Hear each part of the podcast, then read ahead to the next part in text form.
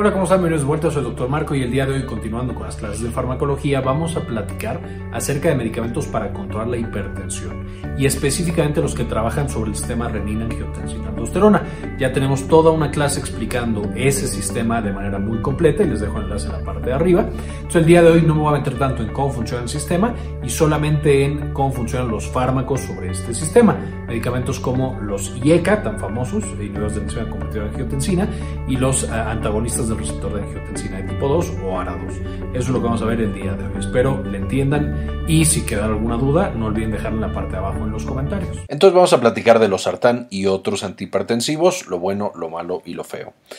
En este video vamos a hablar de antihipertensivos, pero exclusivamente los que afectan al sistema renina-angiotensina-aldosterona, es decir, principalmente los IECAS, inhibidores de la enzima convertidora de angiotensina, y los antagonistas del receptor de angiotensina de tipo 2, entonces los ARA2. Después haremos videos de otros eh, antihipertensivos y por supuesto también les recomiendo mucho checar el video que tenemos de hipertensión, cortito eh, y animado, para que entiendan un poquito estos principios de qué es la hipertensión y por qué es tan importante que demos un tratamiento adecuado. Entonces, estos son fármacos que tienen actividad con el eje renina, angiotensina, aldosterona. Específicamente bloquean la función de este ciclo o de este eje y de esta manera bloquean muchos de los procesos fisiológicos asociados con este mismo eje, lo cual tiene efectos positivos, como en el caso de disminuir la presión arterial y controlar la hipertensión, además de otros efectos positivos sobre la salud cardiovascular en algunos pacientes con ciertas patologías que ahorita vamos a revisar. Sin embargo, este mismo eje, también el bloquearlo, puede tener efectos negativos. Y vamos a ver, por ejemplo, en el caso de la concentración de potasio en sangre, es de lo más evidente que nosotros tenemos. Ahora, estos fármacos, además de estas propiedades individuales que tienen, bajando la presión arterial, también tienen potentes sinergias con otros antihipertensivos.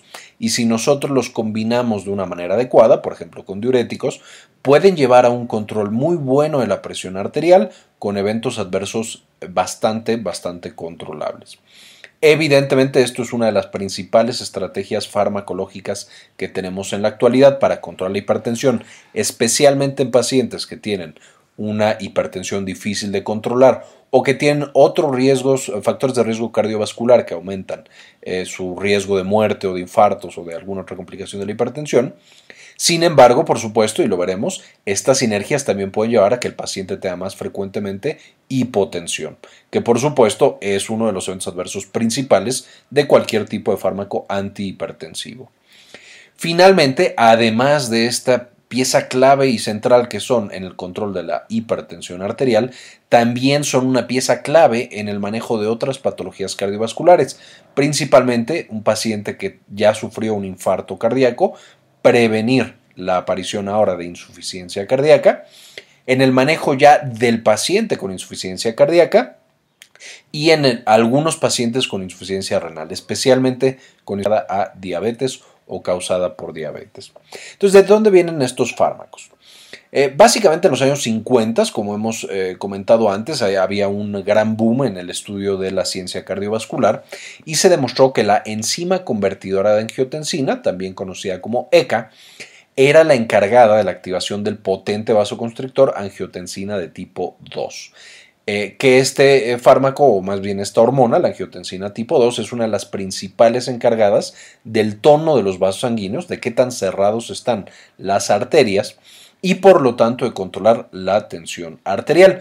También, por supuesto, la angiotensina tipo 2 es la encargada de que se produzca la última fase de este eje, que es la aldosterona, que por supuesto se encarga de la eliminación eh, de cierta cantidad eh, de, electrolitos, eh, del control y balance de sodio, de potasio, de agua, entre otras cosas.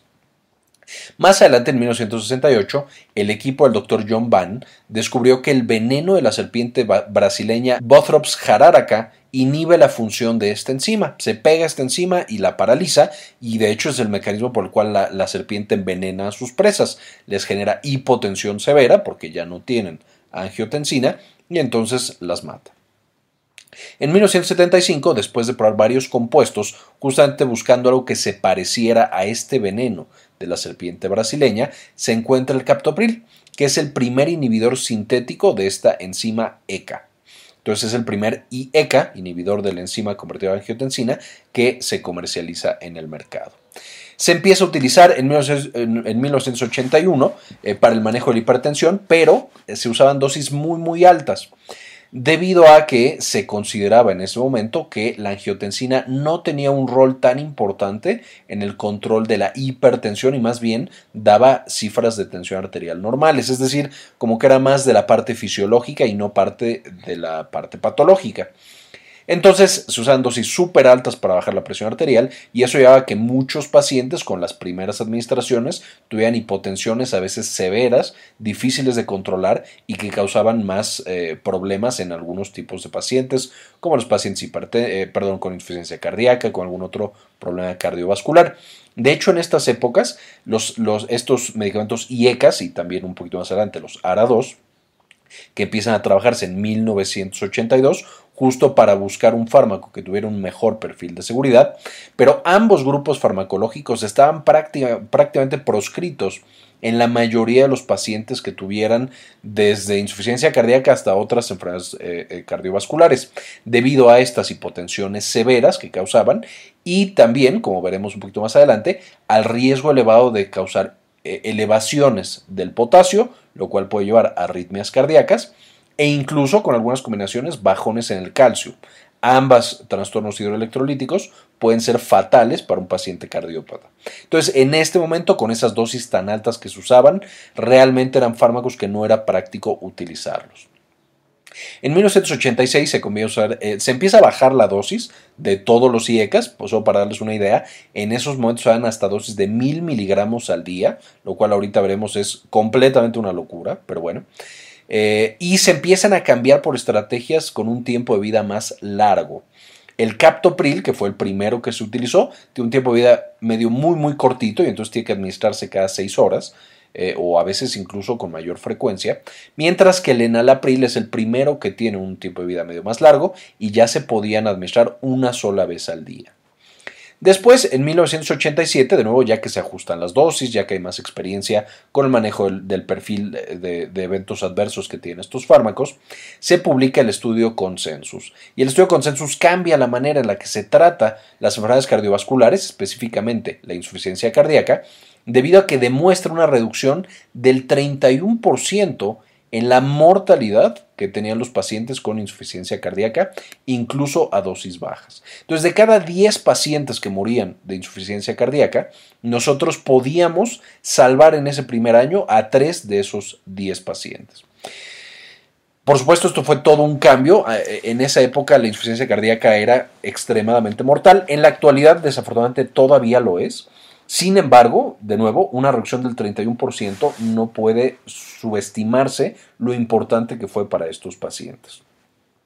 Más adelante, en 1992, se publica el estudio SAFE y el estudio SOLVED, mostrando una reducción otra vez en la mortalidad del 20% en infarto con disfunción del ventrículo izquierdo, es decir, cuando el corazón sufre pues, una isquemia y el ventrículo izquierdo, que es el principal encargado de lanzar la sangre hacia el cuerpo, eh, que todo esto ya lo vimos en el video de El corazón como bomba. Les dejo también enlace acá arriba para que vean justamente cómo es que este ventrículo izquierdo es tan importante para la función del corazón. Y entonces, si un paciente tiene un infarto y el ventrículo izquierdo dejaba de funcionar, por supuesto esto genera una mortalidad extremadamente alta, pero si nosotros le dábamos un IECA, eh, podíamos disminuir un 20% esta mortalidad y en insuficiencia cardíaca con disfunción del ventrículo izquierdo disminuye un 29%. Aquí ya empezamos a ver los efectos positivos que pueden tener los IECAS y más adelante los ARA2 sobre la salud del ventrículo izquierdo en particular. De nuevo, la parte que tiene más músculo y la bomba que nosotros tenemos en ese corazón. A finales de los 90 se empieza a estudiar el efecto en pacientes con daño renal y se demuestra que los pacientes, especialmente si tienen insuficiencia o daño renal asociado a la diabetes, tenían protección en cuanto a la velocidad a la cual el riñón dejaba de funcionar. Mejoraban las tasas de depuración, de, o más bien, se atrasaba el momento en el cual el paciente tenía depuraciones bajas de creatinina, se retrasaba el momento en que el paciente presentaba proteinuria y básicamente mejoraba o aumentaba el tiempo en el cual nosotros eh, manteníamos esa función renal. De nuevo, especialmente en los pacientes diabéticos, porque como veremos más adelante, en otros tipos de insuficiencia renal, estos mismos fármacos pueden ser de hecho contraproducentes o aumentar el daño renal. Por eso tienen que ser usados con tanto cuidado. Y en la actualidad se usa principalmente para el manejo de la hipertensión, de la insuficiencia cardíaca, esto insuficiencia cardíaca especialmente asociada al infarto eh, al corazón, es decir, después de un infarto, aunque por supuesto también cualquier paciente con insuficiencia puede recibir o le pueden haber eh, eh, prescrito estos medicamentos y también la insuficiencia renal asociada a daño por diabetes. De nuevo, en otros tipos de insuficiencia renal es un poquito más controvertido si deben usarse o no, aunque pueden mostrar efectos positivos. Ahora, para entender cómo funcionan los fármacos tipo IECA y los ARA2, pues tenemos que entender cómo funciona el eje renina-angiotensina-aldosterona. En este video no lo voy a mencionar con mucho detalle porque ya tenemos todo un video de la fisiología de este sistema tan importante y les sugiero, les dejo aquí el enlace en la parte de arriba para que lo consulten, les sugiero que lo consulten antes de ver este video de Pharma porque si no, a lo mejor no van a entender demasiado de eh, los eventos adversos y de los efectos fisiológicos. Pero haciendo un mega resumen, nosotros tenemos en la sangre toda la vida angiotensinógeno, que es una prehormona y vamos a tener después una hormona llamada renina que produce el riñón que va a llegar y la va a cortar. Y entonces convierte al angiotensinógeno, gracias a la renina, en angiotensina. Esta es angiotensina del tipo 1 que no se pega a los receptores de angiotensina, entonces casi no tiene ningún efecto biológico.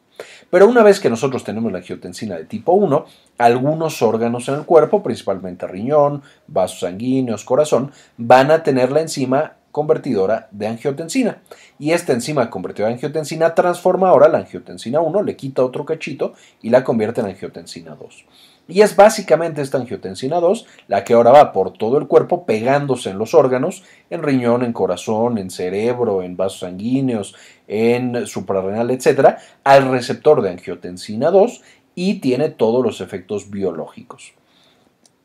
La manera en la que nosotros podemos bloquear esto es si damos un IECA, pues básicamente el IECA, el inhibidor de la enzima convertida en angiotensina, se pega a la ECA y no permite que la angiotensina 1 se convierta en angiotensina 2.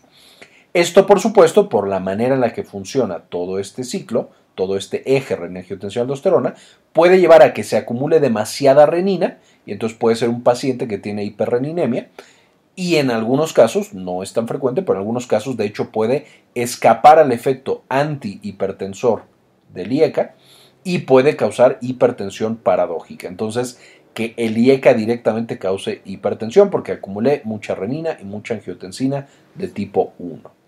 Otra de las desventajas, la ECA, por ejemplo, está en los pulmones y ahí se sobreexpresa, y además de convertir angiotensina de tipo 1 en angiotensina de tipo 2, también se encarga de eliminar una icosanoide, una de estas eh, eh, moléculas de la inflamación, eh, conocida como bradiquinina o bradicinina. Esta, por supuesto, puede llevar, cuando se acumula, a inflamación. Al estar tan presente en el pulmón, el dar un IECA puede llevar en algunos pacientes a que se acumule la bradiquinina y que el paciente presente tos, que es de los eventos adversos más frecuentes y en algunas eh, eh, ocasiones más molestos que tienen los pacientes que toman un IECA. Además, la bradiquinina se puede acumular en otros sitios, ya quedamos que la ECA está en todos los vasos sanguíneos. Esto puede llevar como una inflamación entre comillas generalizada, ya que el paciente presente angioedema, es decir, que se le inflamen ciertas partes del cuerpo, las manos, la boca, la cara, y en casos muy severos de angioedema puede causar que se eh, inflame la vía respiratoria, se cierre y el paciente tenemos que intubarlo para mantener la ventilación. Ese es el evento adverso más severo que nosotros podemos encontrar con los IECAS eh, principalmente, con los ARA2 no es tan frecuente, eh, pero por supuesto requiere hospitalización. Afortunadamente es extremada, extremadamente raro, pero por supuesto es algo que tenemos que considerar y que tenemos que pensar en nuestros pacientes. Por otro lado, si nosotros queremos alterar este eje, eh, renina, eh, eh, angiotensina y aldosterona, la segunda opción es, bueno, yo voy a permitir que la angiotensina 1 se convierta en angiotensina 2, no voy a bloquear la ECA, pero le voy a poner un taponcito a esta angiotensina 2 a través de un antagonista al receptor de angiotensina 2. Obviamente este tapón no iría pegado a la angiotensina 2, esto lo pongo solo con fines didácticos, de nuevo pueden ver en ese otro video de renina angiotensina aldosterona más información, pero lo que va a hacer este ARA2 es que en todas partes del cuerpo que encuentre un receptor de tipo ARA2 lo va a bloquear. O bueno, un, un receptor de tipo angiotensina 2 lo va a bloquear y no permite entonces que la angiotensina 2 tenga su efecto biológico. Esto tiene ciertas ventajas porque no acumulamos renina, no acumulamos angiotensina 1 y permitimos que la bradiquinina se destruya a través de la ECA, haciendo unos medicamentos, entre comillas, eh, más seguros y más eh, efectivos. De nuevo, hay pacientes que con el IECA les va súper bien, viven muy cómodos y eh, controlamos muy bien su presión arterial u otros efectos, por ejemplo, insuficiencia cardíaca. Sin embargo, sí tienen esas otras consideraciones que los ARA2 no poseen. Ahora con esto, ¿cuáles son los efectos de esta angiotensina tipo 2? Como para entender qué es lo que nosotros estamos bloqueando. De los más importantes en el corazón, por ejemplo, eh, bueno, en los vasos sanguíneos causa vasoconstricción, que es el principal mecanismo por el cual controla la presión arterial. Si lo bloqueamos, los vasos sanguíneos se abren, se dilatan y entonces baja, en teoría, la presión arterial. Vamos a tener también que el corazón es un fármaco inotrópico positivo, es decir, obliga al ventrículo izquierdo a que lata más fuerte, lo obliga a trabajar, digamos, horas extra y además, con esas horas extra que le pide, pues lleva, como cualquier músculo que trabaja y trabaja, a tener hipertrofia y a tener fibrosis. Esto, por supuesto, eh, puede ser bueno en el corto plazo cuando el cuerpo está enfrentándose eh, a algo, a una hemorragia, a un estrés muy fuerte, a sepsis o a lo que sea.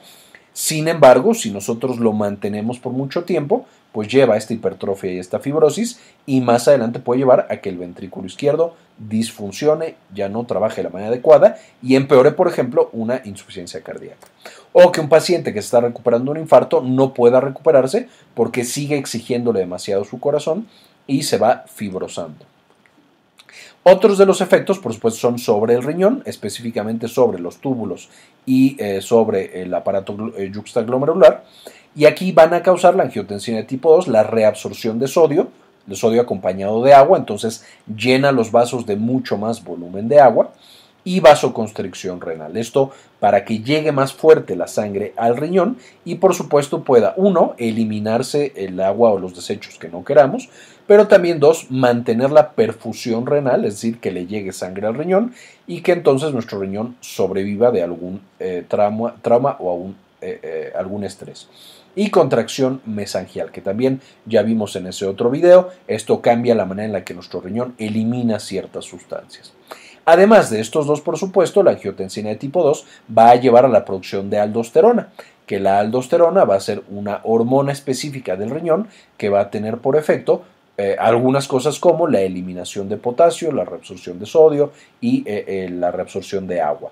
Entonces, todos esos efectos son de la angiotensina de tipo 2. Si nosotros la bloqueamos, por supuesto, vamos a llevar a que el riñón elimine un poquito más de agua, de nuevo porque no tiene esta reabsorción de sodio, porque no tiene la aldosterona, y también que pueda retener o, o no eliminar tanto potasio. De manera que estos pacientes tienen una tendencia un poquito más alta a tener niveles elevados de potasio con IECAS y con ARA2, aquí es con ambos fármacos, eh, y también que tengan cambios en el volumen vascular, por supuesto asociados al tono vascular. Todo esto de nuevo es importante considerarlo ya que estamos eh, prescribiendo esto eh, con nuestros pacientes. Ahora, ¿cuáles son las indicaciones para usar los IECAS y los ARA2? La más importante, la más común es la hipertensión arterial sistémica y de hecho los IECAS y los ARA2 son considerados fármacos de primera línea para el manejo de la hipertensión en las guías más actuales. Otra de las indicaciones, y para lo que están claramente utilizados, es la insuficiencia cardíaca, especialmente cuando es una insuficiencia cardíaca asociada a disfunción del ventrículo izquierdo.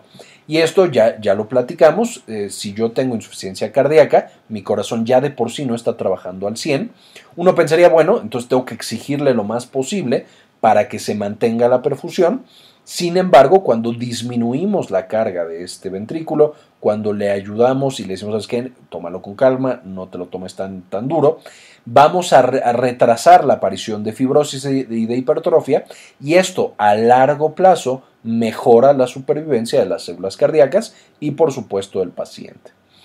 Lo mismo, por supuesto, post-infarto al miocardio, ya que mi paciente se infartó. Si el paciente no tiene hipotensión, lo mismo aplica en la insuficiencia cardíaca cuando hay una exacerbación. Cuando el paciente no tiene hipotensión, no tiene demasiado baja su presión, yo puedo darle un IECA y un ARA2 y esto alarga, entre, por decirlo de alguna manera, eh, la vida del corazón y específicamente el ventrículo izquierdo, lo cual por supuesto es bueno a largo plazo para los pacientes. De nuevo, aquí no estoy diciendo que todos los pacientes con insuficiencia cardíaca o postinfarto al miocardio tienen que recibir inmediatamente un IECA o un ARA2, solo comento que es uno de los pilares en el tratamiento y el manejo a largo plazo de estos pacientes y que tiene que considerarse la prescripción cuando las, eh, la situación de eh, volumen y de presiones arteriales y de eh, función renal y demás sean las adecuadas para ese paciente. Lo mismo hablando de insuficiencia renal. En un paciente con insuficiencia renal específicamente por diabetes que le está generando esa insuficiencia renal, podemos proteger a ese riñón con el uso de IECAS y de ARA2. Esta indicación es la que menos, em, de hecho no está probada en algunos sitios, tiene que manejarse por supuesto con mucho cuidado pero cada vez hay más estudios mostrando que de nuevo retrasa la proteinuria, retrasa la pérdida de la, función renal y puede ser nefroprotectora.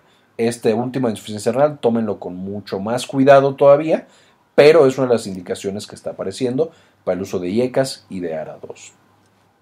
Ahora, con esto, ¿cuáles son los eventos adversos más comunes que tenemos asociados al uso de IECAS y de ARA2? Pues eh, primero que nada y más importante es la hipotensión, que de nuevo esto es común a todos los antihipertensivos, todos obviamente su objetivo es bajar la presión y entonces pueden causar hipotensión arterial.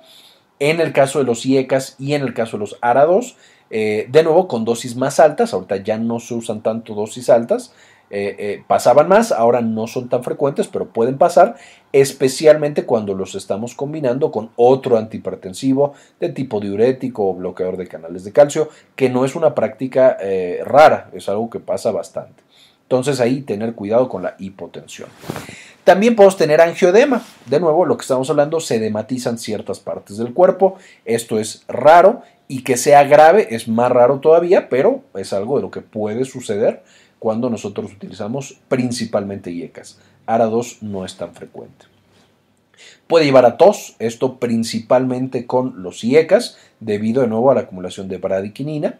De nuevo, los ARA2 casi no lo, no lo tienen, de pronto puede aparecer, pero no es frecuente. Y es una tos que puede, usualmente dura seis meses y luego se puede ir quitando. Sin embargo, hay pacientes que no se les quita la tos nunca con nada y hace que por supuesto baje el apego y que el paciente tenga una mala calidad de vida con el fármaco. Puede causar disgeusia, de nuevo, debido a las alteraciones de la aldosterona y de algunos otros electrolitos.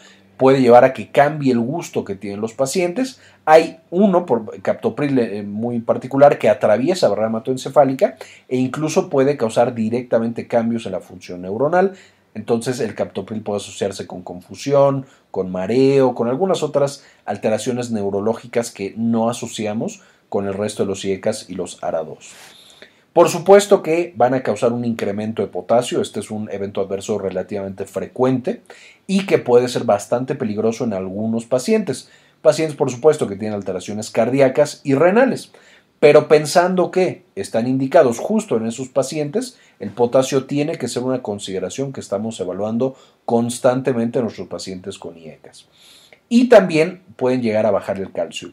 Esto especialmente en combinación con algunos otros fármacos que bajan el calcio, como los esteroides.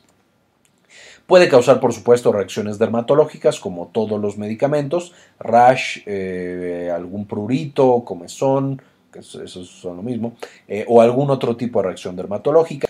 Y esto nos lleva a las combinaciones peligrosas, estas interacciones medicamentosas. Primero que nada debemos ser cuidadosos, aquí no es que no debamos combinar, pero cuando combinamos con otros antihipertensivos puede llevar a que tengamos una peor hipotensión inicial, en lo que se acostumbra el cuerpo y en lo que se, eh, ajustamos la dosis. Entonces, con otros antihipertensivos podemos tener un mayor riesgo de hipotensión, especialmente con pacientes que están tomando diuréticos. Esto debido a que los pacientes que están depletados de volumen, ya sea porque están usando un diurético o vamos a ver más adelante porque tuvieron una hemorragia o están deshidratados o algo más les sucedió, el bajo volumen circulante hace, pues, al nosotros bloquear la angiotensina, la angiotensina eh, tipo 2 naturalmente cierra los vasos sanguíneos y aumenta la perfusión renal. Entonces, si nosotros, e, estas son cosas que también se asocian a volúmenes altos. Si yo tengo un volumen bajo, yo cierro el vaso sanguíneo para mantener la perfusión. Si yo tengo un volumen bajo, cierro los vasos sanguíneos que llevan a riñón para mantener la perfusión del riñón. Entonces la angiotensina 2 naturalmente nos protege de, bajos volúmenes circulantes. Si yo tengo por alguna otra razón un bajo volumen y aparte estoy bloqueando la angiotensina, eso puede potenciar el efecto nocivo de la, de la eh, bajo volumen y llevar de nuevo a hipotensión y también por supuesto llevar a un daño renal. Eh, yo al bloquear esa angiotensina y al generar un bajo gasto o un bajo volumen circulante, puede llevar a que se genere un daño renal y por eso los IECAS y los ARA2 pueden causar daño renal directamente hablando, de nuevo en estas circunstancias, eh, o también en un paciente que ya tenía daño renal por alguna otra causa, cuando le doy un IECA y ARA2 y aparte tiene un volumen bajo por alguna razón, esto puede llevar a que empeore este daño renal de manera rápida y de manera significativa. Por eso, mucho cuidado con otros antihipertensivos en general y en específico cosas que disminuyan el volumen circulante que tiene mi paciente. ¿Con qué otra cosa no combinar con los AINES? Los AINES naturalmente incrementan la presión arterial y de hecho vamos a ver que los AINES van a bloquear el efecto antihipertensivo de todos los fármacos antihipertensivos.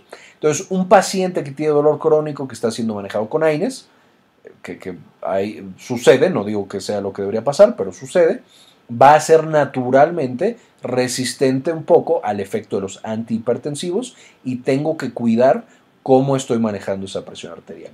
Y por supuesto eso puede llevar a que yo mande dosis más altas del antihipertensivo y que entonces tenga más eventos adversos, cuando tal vez la, la solución para ese paciente era quitarle el AINE y cambiarlo por otro medicamento para el dolor. Necesito tener también cuidado con medicamentos que incrementan el potasio.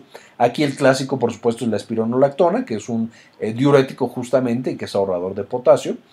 Eh, y eh, específicamente estos pueden llevarme a que tenga una sobrecarga muy importante de potasio y por supuesto a tener los eventos adversos de esas dosis o, niveles altos de potasio, principalmente arritmias cardíacas, alteraciones musculares, etcétera, etcétera. Finalmente tengo que combinarlos con mucho cuidado con los esteroides porque estos pueden potenciar el efecto hipocalcémico que tienen estos fármacos y de nuevo llevar a crisis de hipocalcemia que en pacientes, de nuevo, con eh, problemas cardíacos o problemas renales, pueden ser bastante, bastante peligrosas. Estas no son las únicas interacciones y por, supuesto ya va, también cada fármaco a tener interacciones muy específicas. Les recomiendo que por supuesto las revisen. Estas son como interacciones muy generales que presentan naturalmente estos fármacos. Ahora, ¿cuáles son algunos ejemplos de este grupo de fármacos? Tenemos dos IECAS, captopril y enalapril, y dos ARA2 o, o antagonistas del receptor de angiotensina de tipo 2, que son los sartán y candesartán. Captopril, el primero, el original, un medicamento extremadamente barato, muy utilizado en muchos, muchos países. Este empezamos 12 a 20 miligramos cada 6 horas. Esta es la gran desventaja que tiene Captopril, tiene que tomarse con mucha, mucha frecuencia. Y podemos llegar a una dosis hasta de 150 miligramos al día. Estas son como dosis de mantenimiento habituales, aunque incluso hay dosis de hasta 400 o 450 miligramos día, que son las dosis, por supuesto, super mega máximas, en las cuales ya tenemos muchísimos eventos adversos. Usualmente no deberíamos llegar a dosis tan altas y esta es una dosis mucho más eh, usual de, utilizar de mantenimiento. Y como característica, este captopril es el primero y es el único de los IECAS que atraviesa barrera hematoencefálica de manera casi libre y por lo tanto puede tener muchos más efectos adversos neurológicos, dígase confusión, sueño, mareo, etc. Muy importante tomarlo en cuenta para los pacientes adultos mayores, que de por sí son más vulnerables a los efectos antihipertensivos y también a los efectos neurológicos. Por esto el captopril usualmente no se recomienda en adultos mayores a pesar de ser un medicamento tan barato. Luego tenemos el, enalapril, que este se empieza de 5 a 10 miligramos cada 24 horas. El resto de los antihipertensivos pueden darse una vez al día porque ya son de vida media larga. Y usualmente podemos llegar hasta dosis de 40 miligramos al día. De nuevo, esta vida más larga nos permite ya administrarlo una sola vez al día.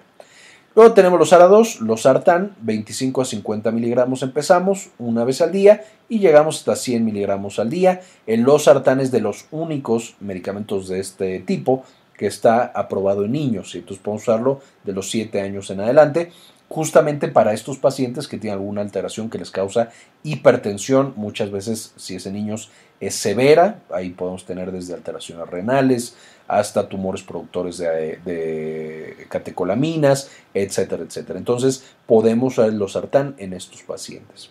Y finalmente candesartán, 8 a 16 miligramos una vez al día y puede llegar hasta 32 miligramos al día eh, dentro de dosis todavía tolerables. De nuevo, mientras más nos vamos hacia arriba, más frecuentes que tengamos todos los eventos adversos que tenemos en los pacientes. Y ahora, como unas, algunas perlas clínicas para terminar, la tos de los IECAS dura usualmente de 1 a 6 meses y los ARA2 usualmente no la generan, esto ya lo hemos platicado, eh, aunque es importante mencionar, hay pacientes que no se les quita la tos nunca con estos IECAS y es necesario cambiar de un fármaco.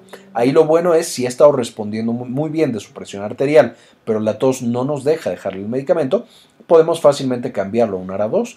Va a mantener este efecto benéfico porque de nuevo estamos trabajando sobre el mismo eje, pero probablemente ya no vamos a tener ese efecto de tos. No es buena idea cambiarlo de una IECA a otro IECA porque se va a mantener muy frecuentemente la tos. E, en los pacientes puede disminuir la tasa de filtrado glomerular y llevar a daño renal agudo o a que se exacerbe el daño renal que ya tenía el paciente y esto de nuevo a hipoperfusión renal. La hipoperfusión y el bajo volumen son los principales enemigos que nosotros tenemos con un paciente que está tomando IECAS o ARA2.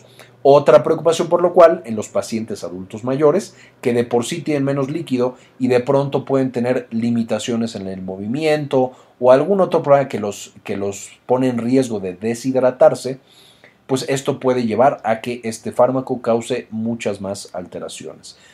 Llega a pasar, y incluso me ha pasado a mí, un paciente que le mandamos un IECA o un ARA2 para controlar su presión arterial y eh, un adulto mayor, de pronto tiene una infección gastrointestinal, una diarrea intensa, y por esa diarrea que lo lleva a la deshidratación, el IECA que le hemos estado administrando ahora le causa no solamente crisis de hipotensión, sino que de pronto tengamos un poco de daño renal.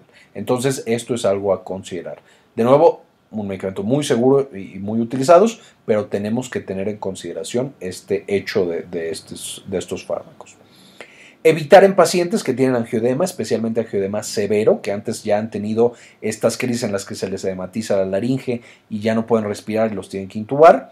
O si tuvo angiodema, cuando le administraron un IECA eh, eh, y por lo tanto no podemos darle este tipo de fármacos.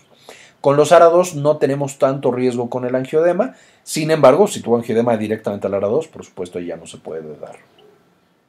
Administrar con cuidado en pacientes con insuficiencia renal, de nuevo son buenos para proteger a ese riñón, sin embargo, ya vimos, pueden tener eh, eh, eventos adversos severos asociados a ese riñón.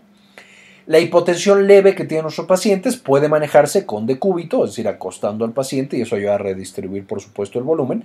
Y también si no estuviera respondiendo literal con volumen. Volvemos a lo mismo. El principal enemigo de los ARA2 y de los IECAS es el bajo volumen circulante. Entonces, si nosotros tenemos un paciente que por alguna razón está bajando su volumen circulante, podemos naturalmente agregarle volumen y mejorar esa hipotensión.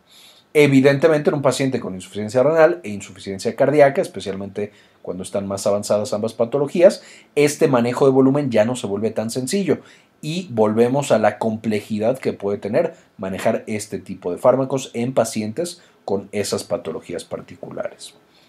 En pacientes con bajo volumen, por deshidratación o hipovolemia, puede causar hipotensión severa. Volvemos a esta relación de los IECA 2, perdón, de los IECA y los ARA2 con el volumen y lo malos, el, enemigo natural que son. Eh, y entonces, de nuevo, tenemos que ser cuidadosos con ese punto. Tenemos que monitorizar frecuentemente la función renal de mi paciente, los electrolitos y la presión arterial. Aquí, especialmente en pacientes ya mayores o que tienen otros factores de riesgo para daño renal, tengo que estarle tomando depuraciones de creatinina y tengo que estar tomando pruebas de, función renal, pero también tengo que estar monitorizando potasio constantemente en los pacientes. Calcio también un poco, pero principalmente potasio. Finalmente, la presión arterial se tiene que monitorizar con todos los antihipertensivos y también con los IECAS y los ARA2, especialmente cuando tenemos un paciente que corre riesgo de tener hipotensión o que corre riesgo de que de pronto escape al efecto de, del antihipertensivo. Que en el caso de los IECAS, ya lo platicamos antes, tenemos algunos pacientes que escapan al efecto antihipertensivo por la acumulación de renina y la acumulación de angiotensina tipo 1. Los ARA2 de nuevo no es tan frecuente, pero también puede haber escape al efecto antihipertensivo y por lo tanto tenemos que estar monitorizando constantemente que nuestro paciente siga controlado. Finalmente, tanto IECAS como ARA2 están completamente contraindicados en el embarazo, no lo podemos usar entonces en la hipertensión asociada al embarazo, que esa tiene indicaciones o fármacos muy particulares que mencionaremos más adelante, pero de nuevo no se puede usar en el embarazo bajo ninguna circunstancia. Con eso terminamos este video, espero les haya gustado esta información. Quiero dedicar este video a las personas que no solamente sean, eh, son suscriptores, sino que también nos dan un apoyo, una donación mensual de uno o dos dólares al mes. Y este video en particular se, lo dedico a María Belaustegui, Fabián Forero, Andrés, Andrés Castañeda, Diana Lisbeth, Ana Karen Tejeda, Hernán Gustavo, Luis Ernesto Peraza, Javier Mejía, Luis Facundo, Hilda Elizabeth Ponce y Antonio Guizar. Muchísimas gracias por el apoyo que nos dan cada mes, realmente es invaluable para nosotros. Eh, y por supuesto, si, si, tú también quieres participar en este programa, en la descripción del video viene el enlace para que puedas hacer una pequeña donación. Finalmente les dejo la bibliografía a la que saqué la mayor parte de la información y las imágenes para este video, para que puedan leer un poquito más, informarse un poquito más acerca de estos fármacos. Muy bien, esto fue todo por el video de hoy, espero les gustara, espero lo entendieran y no les quedan demasiadas dudas. Ahora ya sabemos un poquito más cómo controlar la hipertensión y de nuevo pueden checar nuestro video de hipertensión en la parte de arriba hay un enlace para que vean las generalidades y como siempre, ayúdenos a cambiar el mundo, compartan información.